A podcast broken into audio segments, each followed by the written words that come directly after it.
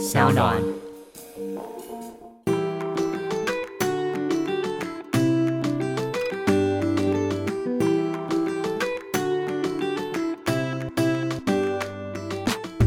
欢迎回到 Ivy 爱公威，Hello Maggie，嗨，今天我们要聊的话题呢，我们自己两个都觉得非常有趣。对，因为我们是一个开源节流，应该怎么说呢？我们两个是非常会开源的人，非常非常会开源。没有在节流的人，其实也不是这么说，我后来发现我们两个人消费其实非常非常的，用节俭这个词对我们来讲太大了，没有节俭，应该是说我们不是那种疯狂购物的那种人对，，可是该花的时候，哇，也没有在手软。没有在手软，那个酒给我来大壶的，哎、可是我们可以聊到说，我们两个人的消费习惯，你自己是什么样子的人？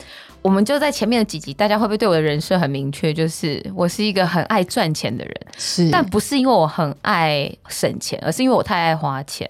然后那个花的钱是买体验、买自由，嗯不是买精品。我的人生精品，我只有两个精品而已。哎，讲到精品，你对精品的感受是什么？有人送最好。哎呀，说出真心话，老公希望你有听到。你人生中拥有的两个精品自己买的？我自己买的啊，而且都是我上一个还是四年前买的，哎，其实算很近吗？不近，有点远。对呀、因为我觉得包包我当下买，因为我当时买 P 开头的，哎，我当下很兴奋，就觉得啊在国外买包很开心。后来我好像兴奋一天两天而已，就没了。你跟我一样哎、因为很多人呢、他都会就是误会我这个职业的人，应该都是非常喜欢去研究精品啊，买精品这一挂的。然后我后来自己有在钻研，为什么我不喜欢买精品这件事，是因为我的兴奋感很容易就消失。对啊，好像就是一开始看人家介绍，觉得哇好漂亮，好漂亮，好漂亮哦。但是一旦要我想买的时候，我就是嗯，还是去买个吃的好了，还是去买一个什么挂包好了，就是会买包不如买挂包。我这句话突然觉得我好失礼哦，买包还不如买挂包。对，但是很押韵的，没错。对，那我就会觉得说，其实我后来发现我的消费习惯都是希望它可以带给我快乐是持久的。还有饱足感。你很烦欸呢、就是我觉得这很实在，因为我们的基因里面应该某个程度都有一个很朴实踏实的性格在。这让我想到我们那时候一开始去巴厘岛的时候、哦 m a g g i e 帮我们的旅行里面选了一个，那在 Gili T 的一个岛上，对对对你还前讲一下五星级，前面住五星级，然后那按摩 SPA 哦超贵，很舒服的。我不知道他怎么排的、但是这样往回走，对，然后最后 最后一天几天的时候，我就说，哎、我要去潜水，你们要不要去？但是住的地方不知道你们可不可以接受，然后我就先给你看照片嘛。对，照片很漂亮哦说。一晚三百，说美金还是台币？我说是台币三百，对，他就住在茅草屋里面，可是是可爱的茅草屋，这个茅草屋有冷气，对，还有冷气，然后还有很可爱的小猫、小动物。因为我记得晚上就有锁门了，为什么感觉晚上有鬼压床？后来是一只野猫跳进来，对，压在我的肚子上，我想说什么意思？就是那个，它是一个 hostel 的一个饭店。对对对，没错。所以它就是很多背包客喜欢的饭店，所以大家都很随性啊。然后有猫跟着一起睡，我也抱着睡。然后回家呢，就是得到很多小跳蚤的咬痕。但三百一晚已经算不错了。我在台北住过一晚一百五的，一百五是怎样？哎、你知道吗？那时候对我来讲最大的财富自由就是我有能力带自己想去哪就去哪。嗯，所以有一天晚上我就无聊，就刷订房网站上面的图片的时候，我就看到一个让我就是眼睛一亮的地方，它就在稻田中间做了一个茅草屋，它是用竹子什么东西搭建起来的，然后有三层。看起来真的超酷，就是那个茅草屋里面有三层的上下铺，就是三只小猪的二哥的房子，对不对？对对，二哥，因为三哥才是用砖，三哥是，砖，他根本没有砖，他是茅草。然后我就真的后来去二哥的房子了，你知道。你知道有多酷吗？因为它就跟照片一样，真的是用茅草搭的，然后它的屋顶是柚木叶子，很脆那种柚木叶，柚木的叶干的干的。啊。然后我就想说，哇，那是不是真的用手可以扒下来呢？你那时候住最顶层，我坐是不是顶层，我就爬上去三层，之后脚跟还很痛，因为爬三层。然后就觉得，哎、为什么哈蛇要给你蚊帐？就觉得怎么会需要呢？后来一拔了以后，发现那个柚木叶被我拔下来一块，所以是直接看到天空，他就看到天空了，所以难怪要蚊帐。我觉得他这个是一个抛弃型的房子，只要有人手贱把它拔下来，他就再把它钉回去，因为他一定没有想到真的会有人去拔它，或者他已经想过有人会去拔它。对啊，我就说他就是一个抛弃型的房子啊，所以他一百五我觉得很 OK。对，所以这是可是这是当时二十几岁的我实现财富自由的一种方式，就是我想要带自己去哪里体验生活，哎，我就去哪里体验生活。哦，但你自己认为就是由奢入俭难这件事吗？你同意吗？我现在三十四岁，同意。不是，因为我其实年纪轻的时候也可以跟 Maggie 一样这样子，就是出去旅游的时候啊，要我随便吃路边摊最好。我最喜欢就是吃越来越脏的这些摊贩，我觉得就是那个道地的感觉，才够旅行的这种体验。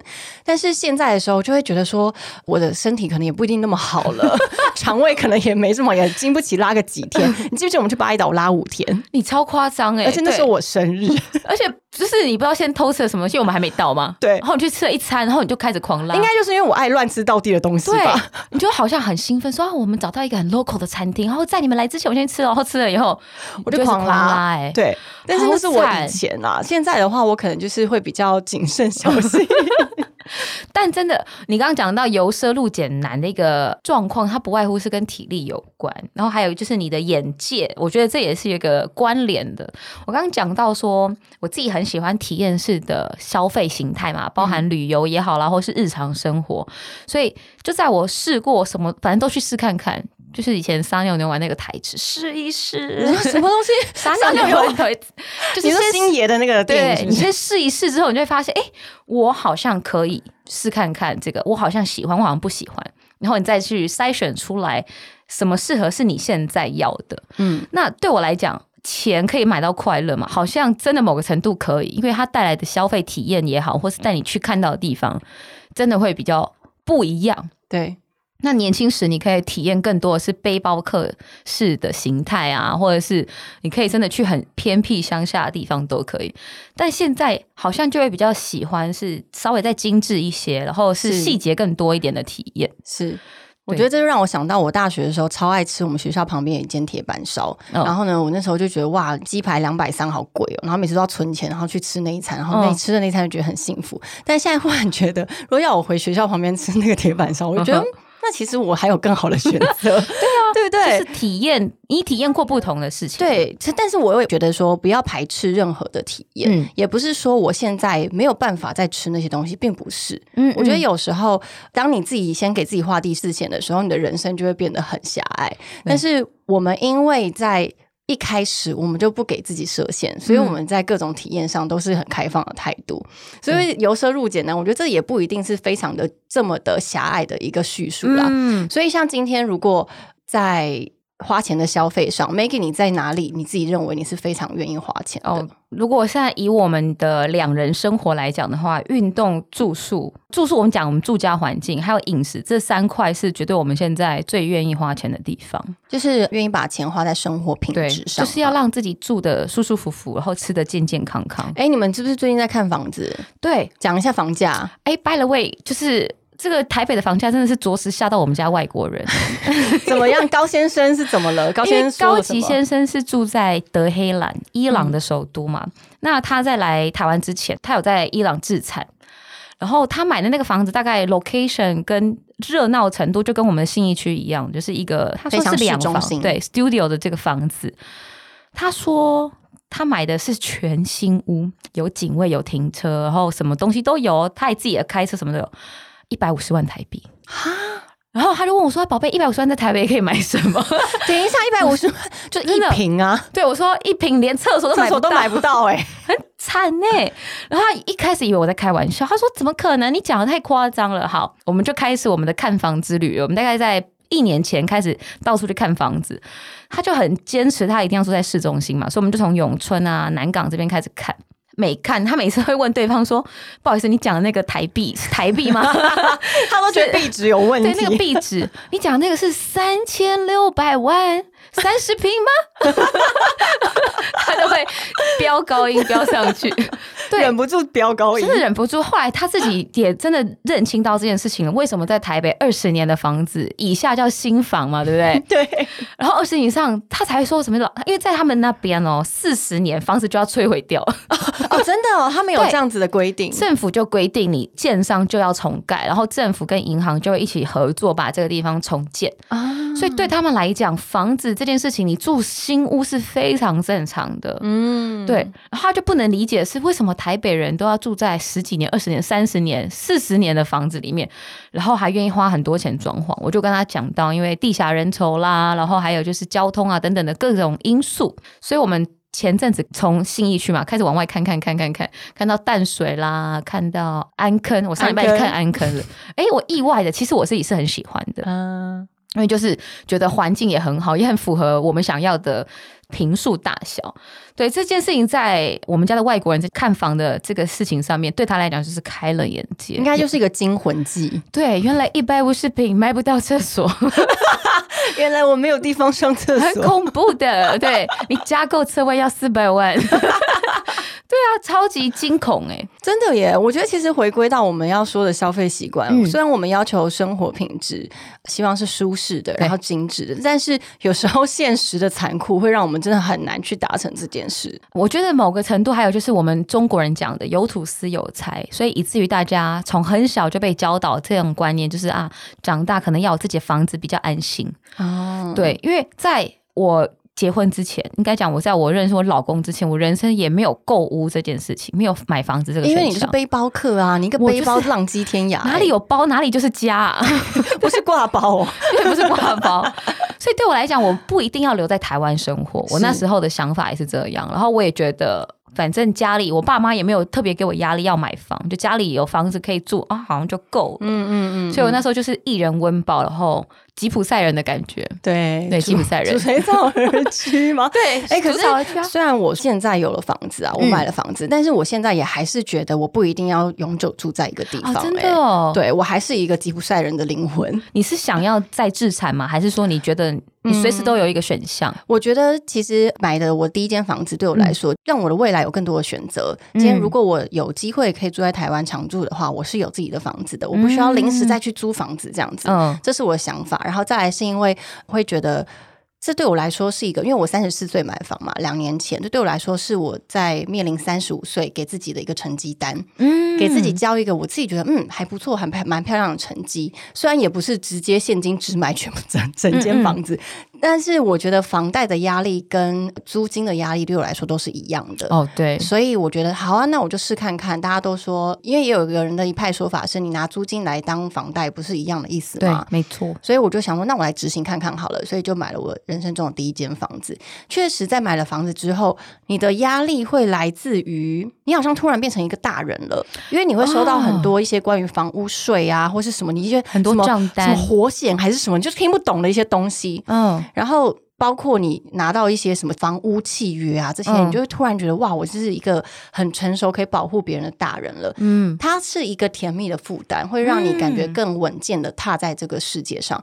但是我自己会认为是。我不能因此而失去我对于这个世界探索的渴望，嗯，所以它其实只是我一个最基本的一个安全感，嗯。但是如果我未来，我还是希望我可以在国外住上一阵子啊，嗯，或者是在国外置产也是一个选项，这样子，嗯，没错，哎。我们现在缴的房租差不多就跟房贷一样，其实我觉得差不多，所以这也是为什么我一年前开始想要看房子的原因，就是想说可不可以找到哎差不多的物件。那我跟我老公是今年结婚嘛，然后我们为什么也开始选定要在台湾买房？其实跟你的心情很像，就是想说回台湾要短暂住一个时间的时候，是有一个地方可以落脚的。是，但这也让我反思到另外一件事情，就是现在台湾房地产的持有比例跟购入。的成本是比较高的，嗯，因为都想要买房嘛，然后现在又是一个房市比较热的状态，所以我们那时候就同时看台湾的房子，也看海外的房子，就发现一件很 tricky 的事情是，海外的房子有一些地段竟然都比台北还便宜。对呀，像温对啊，就是加拿大啊，然后澳洲啊，就我老公很向往这两个国家，哎，都比雍准还便宜。觉得怎么会这个样子？对呀，对呀，所以其实会影响你自己的消费习惯嘛？呃，应该说你的金钱不会，不会特别省呢，还是不会，因为对我们来讲，我们的日常消费如果都是花在饮食健康，就是购入原形食物这件事情比较多的话。省那一两千块，其实对我真的来讲，我觉得没有帮助，反而是我很积极在开源这件事情。嗯嗯嗯，对，那就包含怎么样在公司的营收啊、个人的营收，或是投资理财组合上面有比较好的获利，这我会反而会。更想要去学习学习，对对，这就是我们说我们两个都属于开源派，对，我们就觉得能想尽办法把自己的能力变成是一个最大化的一个产值，对啊，我们就会朝这个方向做。你生活不外乎就是想要、需要跟必要这三件事情嘛，所以你的排序一定是。必要为优，必要为优先，接下来是需要，想要那个才是才是最后的。想要是最后哎，我好像很少冲动型购物。嗯，我想我跟我男朋友每次出去逛街的时候，因为他是一个非常喜欢买衣服的人哦，他是一个绅士，对，他是一个 gentleman，对，他非常喜欢买衣服，而且他也很享受。他不是会乱花钱的买衣服，他是会很享受在挑的过程。嗯嗯，但是我呢，因为我的职业的关系。我每一个月都在选衣服，你知道吗？然后够了。然后我 就是我的衣服的来源也很多，跟很多样化，所以在买衣服这方面，我就没有办法像他一样这么的享乐在自己的私人购物上面。所以我是超精准的。就比如说今天好，我们今天要去蓝雨好了。那我现在缺什么的衣服？好，立刻下单，然后或者是立刻我们就去 Zara，然后买买买买。我那第一次跟他那个去逛 Zara 的时候，他吓到，就他还在他的那一层男生的那一层很开心啊，哇，试穿啊，我那种这个 size 还有没有什么颜色的时候，我就已经抱着一袋那个购物袋回来，跟他说我买好了，我在外面等你。然后他就说，他说，你已经买好了。他说这个不是在上班呢。就是我自己对于买衣服这件事情，对我来说，我会做一些必要型消费，对我来说是最优先的。嗯，然后如果是冲动型的消费，我会我蛮冷静的耶，这样是好事啊。其实我觉得是蛮冷静。你知道自己生活当中这些事情对你来讲，好像生活舒服这件事情比较是重要的。对，哎，但是我抗拒不了的就是很多居家的摆饰。比如说一些小废物，对，软软的抱枕呐，哦，然后不知道干嘛的碗盘，对，它是可以拿来装一些就是小猫的饲料。小猫，我们家小猫也不是常来，不是吗？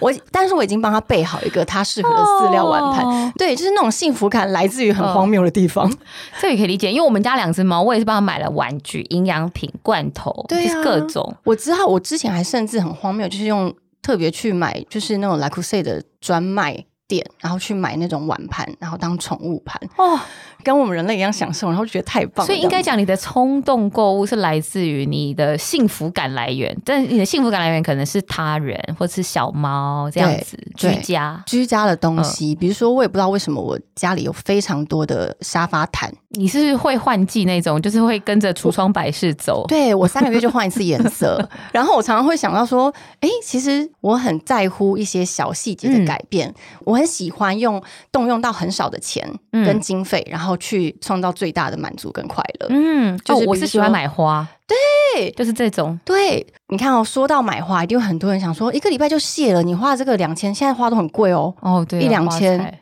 呃，一两千的花材，如果是你要特别请花店去包的话，嗯，这样难道你觉得合理吗？这是一个完全这是消耗型的商品，哎，它根本也不会久留下来。但是我觉得没有，那你怎么把它归类在它是必要、需要还是想要？因为我的心灵需要得到这个疗愈。哦，OK，那好像也是冲动，突 然觉得有点冲动。哎，不对，我可以归纳，就是它其实对你来讲，它是你的需要，因为你刚刚讲到你需要你的心灵。对，它是我的必要，它是你的必要，已经不是需要，是必要了。我知道了，我的消费习惯啊，其实我有很大的一个，我不知道自己这样子是不是优点。我在做消费的时候，我希望这个东西它带给我的是不是只有一项的快乐，它可能在附加的。比如说，我看到我买了这束花，我觉得它很漂亮，我得到了心灵的快乐，然后我的工作上可以把它拿来当拍照的道具。我会把它变成的价值是双倍或者三倍，我就把那个钱赚回来。对，然后就会觉得这不是浪费钱，因为我有因为我在赚钱。OK，对，我明白了，就是这样的消费模式，就是你怎么样创造多重价值。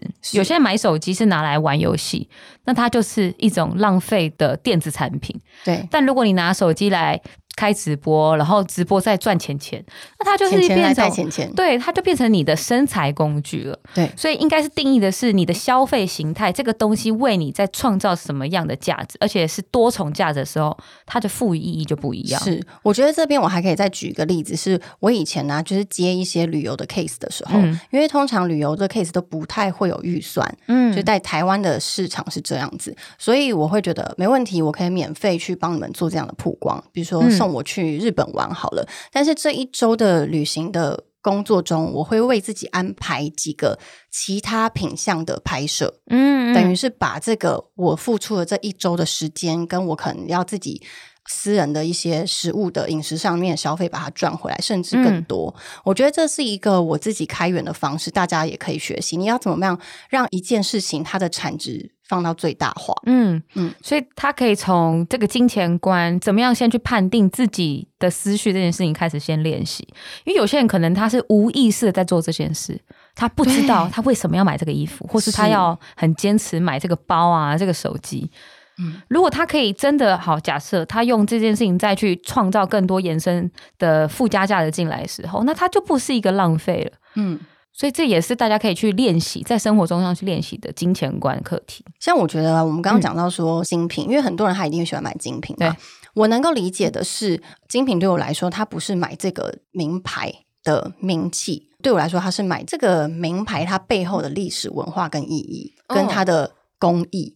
当然，这件事情我就不会重复买好多个，你懂吗？就是今天同样的牌子，我可能不会买个五六七八九个。OK，对，除非。有缘购，或者是有跟我一样嘛？有人送你，对，或是有人送你。就是我自己会认为，我自己的价值观是，我的所有的精品的名牌包都是在可能 Outlet 买的，或是在原产地，因为原产地跟在台湾买车价差非常多。或者是你今天就是它是非常有纪念性的，有可能是我今天存了好多的钱，然后我给我三十岁一个生日礼物。嗯，我自己觉得其实有时候我们也不用再去归纳说这样的消费合不合理，其实你自己觉得合理就好，因为这是你的钱，所以。它对你来讲，它是一种享受生活跟达标自己人生目的的一种奖励嘛？你不会把它定义在乱花钱。对，其实我觉得有时候花钱这件事情，你过了自己这一关就好。对啊，所以它好像也不是说怎么样辨别什么叫做乱花钱啊，什么叫享受生活。我觉得最大的前提是不要造成别人的困扰。今天呢，就是你如果跟你的另外一半是一起生活的。等于是你们两个需要一起负担生活上面很多的金钱的开销，好了，你就不可以这么自私的做自己的决定。嗯，我自己认为。那你们两个人的生活金钱观是相似的吗？我跟我男朋友生活金钱观非常相似，诶，我们会花很多钱在吃东西，跟我刚刚说的就是一些体验型的消费上面，可我们会很重视一些比较难能可贵的。经验，比如说我们刚开机之前跟 Maggie 分享，比如说可能在某一座山上的茶园里面啊，从采茶开始，然后参观这个烘茶，然后最后有一个茶艺大师帮你就是泡茶，然后跟你讲解一些茶道之类的。嗯，我们会觉得这是一个非常值得去感受跟去体验的一个消费，我们就觉得值得，或者是很厉害一些米其林的餐厅，或者是可能真的。非常非常难到达的一个地方的一个饭店，好了，我们也会觉得是很值得的事情。我觉得两伴侣双方的金钱观如果类似的话，你们的一起伴侣生活会非常完美，就像你刚刚讲到的体验这件事。但是如果稍微有遇到磨合期的话，那听起来就好像要花很长时间磨合。会，我觉得会。你自己有吗？我自己遇过的伴侣都差不多跟我金钱观很类似。但我刚突然脑中一闪，想要爆料我一个好朋友的故事。请说，我不能说他是谁哦。他曾经交往过一个呃男友，是这样子，就是男生帮他去转账。跨行手续费五块钱，他最后还回头来跟我朋友要的，真的。而且我朋友就是刚好给他就是那个购物的钱啊，假设转五百块，他说：“哎，没有，你还少转了五跨行五块给我。”我们听到都以为他在开玩笑，他说没有，她男朋友真正的追着他那五块，要求他再转一次给他。哇，那这样再转的那个手续费该谁付？是不是？哎，那你要损失两次哎，对。还有，或者是出去吃饭的时候，要算到整个小数点，小数第一位，嘿，第一位是什么？五十二块，这样两个人平分五十二块，一个人二十六。然后我当下我自己的想法是，我是属于比较我请客一次，你请客一次，大家就互请，那个关系就会这样堆叠起来的这种人。然后我当下就问他说：“我觉得你舒服吗？因为我只关心他，你在这样的感情当中，你自己觉得怎么样？”前面可能都是被爱情冲昏头了，前面都说哦不会啊，我觉得这样很好，大家有爱情泡泡的时候，对，一人一半。但后来分手以后，哇，就抓了那几块钱，就会开始谁谁亮。我就会发现，嗯，以前老人家讲过一句话，就是我不知道这句话用在这边合不合适，但是他讲的是贫穷夫妻百事哀。可是如果你前提是大家在纠结这些小钱的时候，你会发现那个。有一些很真实的性格就会显现出来了。那好像本来两个人出去约会应该是一件甜甜蜜蜜的事情，但是纠结那十几块啊、二十几块、五十几块，好像就会反而破坏掉那个气氛。嗯嗯。那你下一次要去体验，在讲其他的提议的时候，好像这个氛围就不对，就跑掉了。对，我就觉得很可惜。所以我后来一直鼓励他，就是你在找伴侣或是约会对象的时候，不妨就从这种很小的细节去观察对方里面开始做一个优先的。审核，你才不会一开始就充满着很多梦幻泡泡，然后你真的投入下去感情，发现哎，对方那个样子是你想象出来的，对，对他没有办法真的跟你一起去探索世界，嗯嗯，去组织家庭这样。我觉得前提是他自己也认为金钱观是一个很重要的，因为有些人他真的不介意耶。对，所以你要有意识的去察觉这件事情很重要，因为我刚刚讲到很多人在做决定当下，他可能是被泡泡。包围住，然后觉得没有关系，什么都没关系。但后来在一起之后，泡泡一破以后，很有关系。对，跨行。但我觉得，其实要找到一个跟自己金钱观、价值非常相似的另外一半，是一件我觉得蛮难的。因为毕竟在不同的生活背景、不同的家庭，嗯嗯。虽然我说我跟我男朋友金钱价值观很相似，是在于现在的状态。其实说实在的，如果在十年前我遇到他，我们应该会是不同世界的人。因为我从小到大。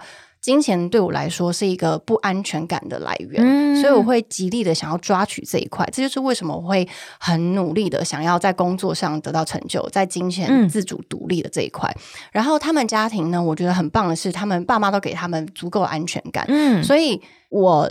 到目前呢，我们其实走到这个阶段，刚好达到平衡，就是我可以自主独立，他也可以自主独立，所以我们在金钱观上面来说都是安全感足够的。嗯，但说到如果今天两个人相处的话，我自己认为能够减少摩擦，金钱上面减少摩擦的最好方式就是都能够独立自主，都能够有自己独立的经济的状态。我们家的家庭账户就是这样子，就是呃我老公自己的，我自己的，然后我们另外两个共同账户，一个是支出，一个是储蓄。嗯，然后这件事情我们在一开始的时候就很有默契的先讲好，就觉得哎，你不要管我怎么花钱，对，就是我想要跟朋友出去喝一杯干嘛的时候，你就别管我啊。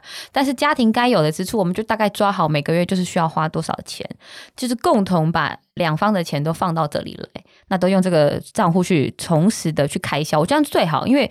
你还要再计较说哦，这个月要买什么东西，然后大家再掏钱出来，那个感觉也对，挺麻烦的，双感情，挺啰嗦的是吧？所以咱们先把钱放好。我觉得事先先把这个条件讲在前面，我觉得是很成熟的做法，这是很很棒的一个方式。然后这一个是开销，一个是储蓄，因为我们接下来要买房啊，然后接下来有想要生小朋友的打算，我觉得就会从这个储蓄这个地方去规划未来。嗯嗯嗯，对，所以我们的家庭开销就会在这个地方得到一个很平衡的。状态，然后我老公的私人开销，因为我谅他也是一个 nerdy，他的生活也没干嘛。他也很喜欢买衣服，然后很喜欢买鞋子，嗯，然后很喜欢买猫的东西，所以他的生活开销也差不多，大概就掌握在这些。我也知道，但我就不会去管他，因为那个就是你们说好的呀。嗯，然后反而我有时候还鼓励他，我说：“哎，买这东西品味很好。”哎，是因为其实说实在，买东西是让人愉快的。是啊，是啊，钱钱是可以买到快乐的，但是不是过度花费的钱钱。对，就怎么样让他自己有生活的掌控权，这也是在两性关系相处上很重要的一个元素。因为像他在这边没有说那么多中文嘛，反而是我说比较多中文的时候，我就会为了公司有一些社交的场域，就会是我去。所以，让你觉得社交的消费对你来说也是必须的？就算在我的个人开销了，我们就没有算在家庭的开销里面。所以，你们一起出去的时候的开销就算你的开销？没有，我们一起出去就各分各的。一起出去的社交场合的开销就是家庭的，哎，是不是很老舍？对呀，因为我参加福伦，参加 BNI，我还参加了一个旗袍学会的商会。那福人社是我们两边都一起参加，当然就是家庭开销。但是 BNI 跟旗袍学会那就是我个人的开销。嗯嗯嗯，因为我去都是打扮的漂漂亮亮的，对，为了我个人的参加。对对对，所以社交这件事情对他来讲，他也理解社交是我的财务开销上面是很重要的一环，所以他也会支持我去做这件事情。嗯，我自己认为社交应酬上面的开销，尤其是我们现在这个阶段了，嗯，就是三十几岁、四十几岁。这个要好好珍惜人脉的这个是必要的一环，但是我自己给自己的一个小小的规范吧，就是我不随意请客。嗯嗯嗯，尤其是在一个局里面，他如果有超过三分之二的人不是我认识的，都是不是我的直接相关的朋友，我就不请客。为什么会有这样小小的规范？因为我其实看过太多身边的朋友们，他们常常会用请客，然后来我自己认为啦，来让大家。崇拜他哦，让大家觉得你可以 take care 所有人。可是说实在，这些人就是跟他一面之缘。嗯，他并不会因为你今天可以 take care 这一局，然后之后你就可以有很多的后续的一些商务的往来。因为我自己认为，我自己做生意的方式，或是我经营职场的方式，绝对是。我们可以有良好的公司互动，但是公的时候我还是跟你谈公，嗯，私我是跟你谈私，嗯嗯。今天我要请你可以，因为我很喜欢你这个朋友，嗯。但今天要我请一个我不认识的人，然后不知道下一次见面什么时候。当然我也不是这样算，只是我会觉得说，这真的对他有意义吗？他真的缺我请这一个客吗？嗯，我希望我的钱是用在我自己觉得对我们彼此都很有意义的一件事情上。但我觉得这个理论是好的，诶。因为我觉得有些人会可能在吃饭的场合会先比较大气的说没关系这一局哇我来啦这个单我来买，他某个程度也是想要观察大家的反应，因为底下的人如果每次都让同一个人请客，我觉得这也不是一个好的互相往来。对，真正好的朋友啊，或讲我们讲商场上的人脉，应该就是。一来一往才对，对是，而且大家要基于在一个同样的水平上，不是要有人特别勉强，因为有只要有一方特别勉强，以后我觉得这个关系很难长久。对。所以我蛮同意这件事情，因为我都会觉得说，我们可以一起出来吃饭，然后你今天要我请没问题，然后下次你请，然后就等于就像你刚刚说的这样，是一个很良好的互动。对，但今天如果是谁依附于谁，我就会觉得何必要这样？我们都是平等的，是的，是的，我们都是能够非常有自己能力，可以去负责自己的经济开销的状态。而且二十几岁相较，对，相较我也不会想要别人来请我。对，没错，因为二十几岁年轻人，我怕大家有时候会分辨不出来什么叫做好的社交场合。因为会很想要打肿脸充胖子啊！对啊，小时候你有没有遇过？就是去夜店的时候，就是会有一群人，特别通常是男生的，比较可怜。不好意思，大家年轻的男子们去夜店的时候，以前都是要订 table 比较帅气的一种座位，他们就可能为了要吸引女生来加入他们的局，他们就会去。硬是要订 table，那假日 table 一个晚上都是好几万、三四万起跳。那大家都是上班族的前提下，一个晚上喝三四万块的酒钱，姐姐我看的是会觉得很心疼的，是真的蛮高消费。对对对，所以如果你可以有比较好的社交来往，那大家平分，你也会知道哦，这样的朋友是愿意跟你一起去共摊的时候。你也可以比较更看清楚什么样的朋友值得深交，什么样的朋友好像差不多就这样子就可以了。对，真的是对，所以人脉社交场合，我觉得大家要自己分得清楚。这个什么叫人脉？人脉是真的未来在你需要帮助对方，而且你也可以帮助对方的时候，你们是可以互相的，这才叫真的人脉。是一个平等的一个状态，不是你们两个在 IG 上面是好朋友，互相暗赞，那叫就是人脉，那不是人脉。真的，真的是蛮有趣的，那个叫做 follower。对啊，这叫互追，互追 哈，对，所以我粉什么之类的。但 anyway，他不会是你真的重要的人脉，大家一定要分辨。什么是社交媒体？什么叫做真实的社交？嗯，没错。所以回到我们刚刚讲到，就是关于我们自己的消费啊、理财啊、储蓄的观念，我自己可以分享的一个是，虽然我不是一个非常专精在理财的人，我最近才开始学习。哦，跟你分享一个超有趣的。